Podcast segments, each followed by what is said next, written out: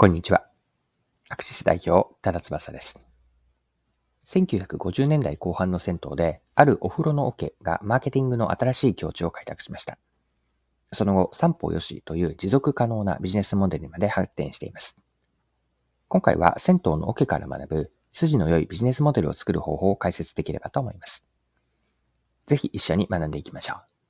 よかったら最後までぜひお願いします。銭湯の定番といえば富士山の風景画がありますが、もう一つ定番なものがあるんです。そこにケロリンとカタカナで印刷されたプラスチック製の風呂桶のケロリン桶なんです。銭湯で腰掛けに使われて座られても、子供が蹴飛ばしても壊れないケロリン桶は、その頑丈さから別名永久桶と、こんな風に呼ばれているんです。でそもそもなぜ多くの銭湯でケロリン桶が使われるようになったんでしょうか？でケロリンというのは解熱鎮痛剤の名前なんです。富山県の内外薬品、ま、現在は富山恵製薬ですが、内外薬品が今から100年近く前から販売していて、ケロリンが誕生したというのは1925年の大正の時代なんです。解熱鎮痛剤と銭湯、二つは一見すると関係がなさそうなんですが、この二つ両者を結びつけた人物がいました。東京で広告業などを手掛けていた、ムツワ商事の営業スタッフ、後の社長になる人物なんですが、この人物が両者を結びつけたんです。昭和30年代、1950年代後半ですが、この頃というのが、全国の銭湯において木製の風呂の桶からプラスチック製に切り替えていたタイミングでした。ムツワ商事の営業担当者は、プラスチック桶を広告に媒体にできないかと考えたんです。当時は家にはお風呂がある一般家庭はまだまだ少なくて、銭湯や共同浴場が日本各地に多くあった時代でした。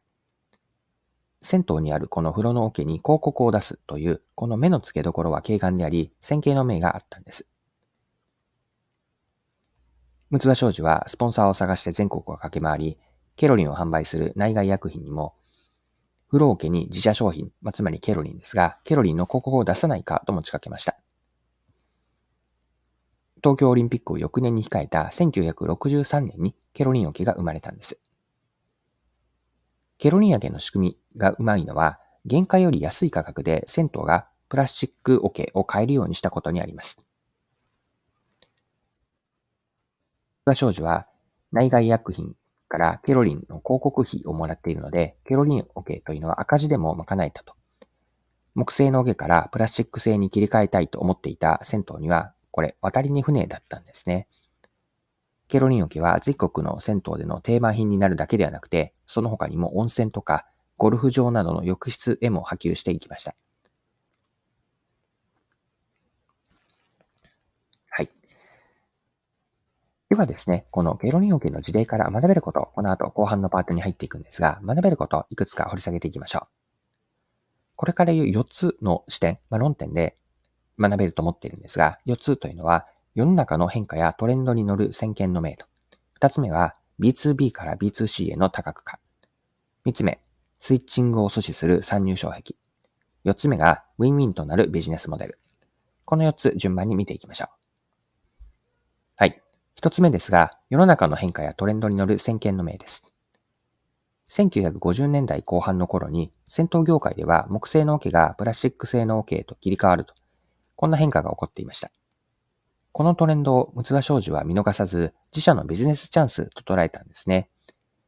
当時はお風呂に入るために人々は近所の銭湯に通っていたという時代で、多くの人が日々目にする銭湯の桶を広告にできないか、広告メディア、媒体にできないかというアイデアがひらめきました。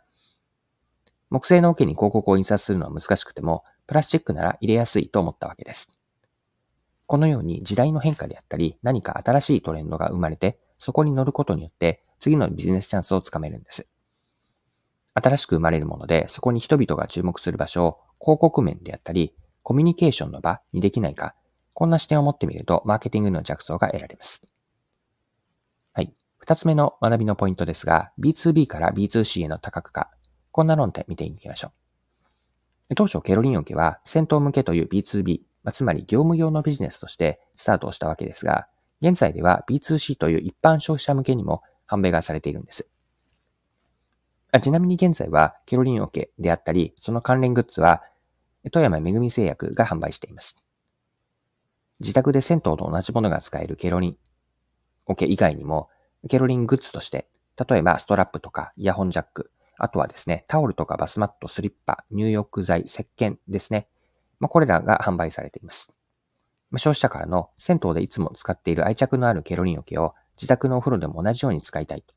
あるいはケロリンの関連グッズを持っていたいという気持ちに応えています。B2B から B2C へのビジネス展開は決してその簡単ではないとは思いますが、B2B で得られたブランド資産を B2C に有効活用できたことで、ケロリン桶はさらなる成功を収めました。はい。三つ目の視点というのがスイッチングです。スイッチングを阻止する参入障壁と、こんな観点、どういったものか見ていきます。ケロリン桶は原価よりも銭湯に安く提供されました。また、ケロリン桶は永久桶と言われるくらい頑丈なものなので、一度銭湯に導入されれば、買い替え需要というのは起こりにくいんです。桶の内面に印刷された文字も、印刷後に高温にすることで、プラスチックに染み込んでいるために、ま、ほぼ半永久的に消えないようになっているんです。でこうした状況というのは、一度導入された銭湯が別の桶にスイッチすることを難しくしたんですね。まあ、つまり、ケロリン桶というのは、他社製品から見ると高い参入障壁を築いたんです。はい。四つ目の視点、これ最後ですが、ウィンウィンのビジネスモデル、ビジネスモデルの観点でも見ていきましょ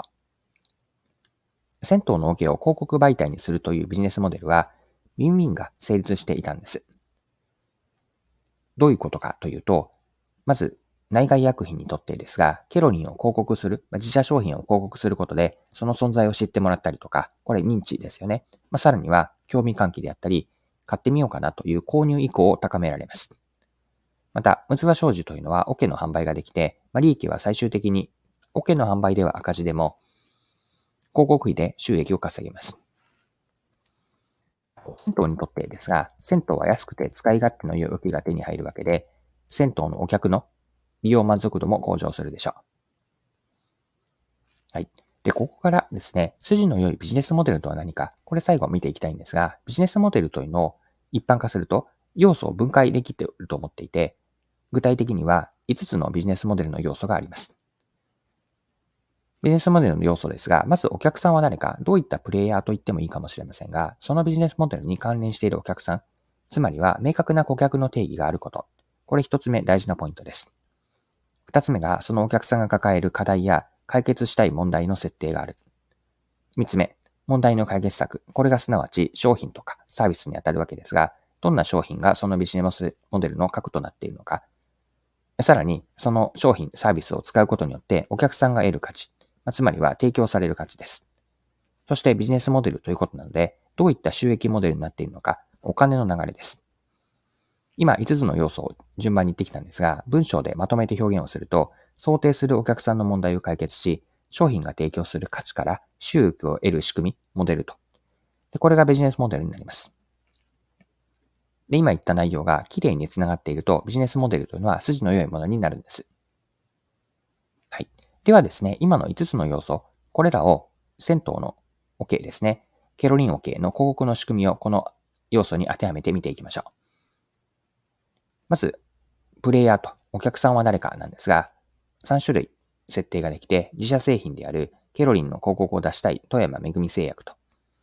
2つ目がお客さんに満足して使ってほしい銭湯がいて、銭湯を利用する生活者。これら3つというのが顧客になります。どういった顧客の課題感かというと、富山恵製薬というのはケロリンの認知向上であったり、売上増加。これを狙っているし、銭湯というのは利用客が毎日使う桶をなるべく安く買って質の高いものに導入したい。銭湯利用客というのは銭湯を便利に使いたいと。こんな課題感と言えるものがあるでしょう。それに対してケロニン桶という解決策は何かというと、銭湯のお客さんが必ず桶に、必ず使う桶に広告を入れることで広告製品を目にしてもらえると。まあ、銭湯は限界より低い価格で桶を買えるわけで、利用客は壊れることない等の桶を使います。これ、どんな価値がそれぞれにもたらしているかというと、広告主というのは自社製品のアピールになるし、銭湯は永久桶と言われるようなものなので、コスト削減及び顧客満足度の向上。また、銭湯のお客さんというのは、頑丈な桶で安全に体を洗え腰掛けとしても使用できると。こんな価値がもたらされているんです。こうしたことからビジネスモデルでどんな収益の流れ、収益モデルが成り立っているかというと、広告主がお金を出すことでケロリン桶が作られて、銭湯は格安で入手できると。広告主というのは自社製品の売り上げによって広告費をペイできるわけで、これがしっかりと回っている。こんな良いビジネスモデルがケロリンの広告ですね。ケロリン枠、ケロリン桶広告と、このモデルでは成り立ってみるんです。こうして見てみると、ビジネスモデルの5つの要素うまく繋がっているんですよね。先ほど言った5つというのは、筋の良いビジネスモデルかどうかを評価することに使えるので、覚えておいて損はないフレームだと思っています。5つもう一度言っておくと、明確な顧客の定義。2つ目がお客さんが抱える課題や解決したい問題の設定。3つ目が問題の解決策。つまり商品やサービスにあたって、4つ目のポイントがお客さんが得る価値。すなわち提供価値。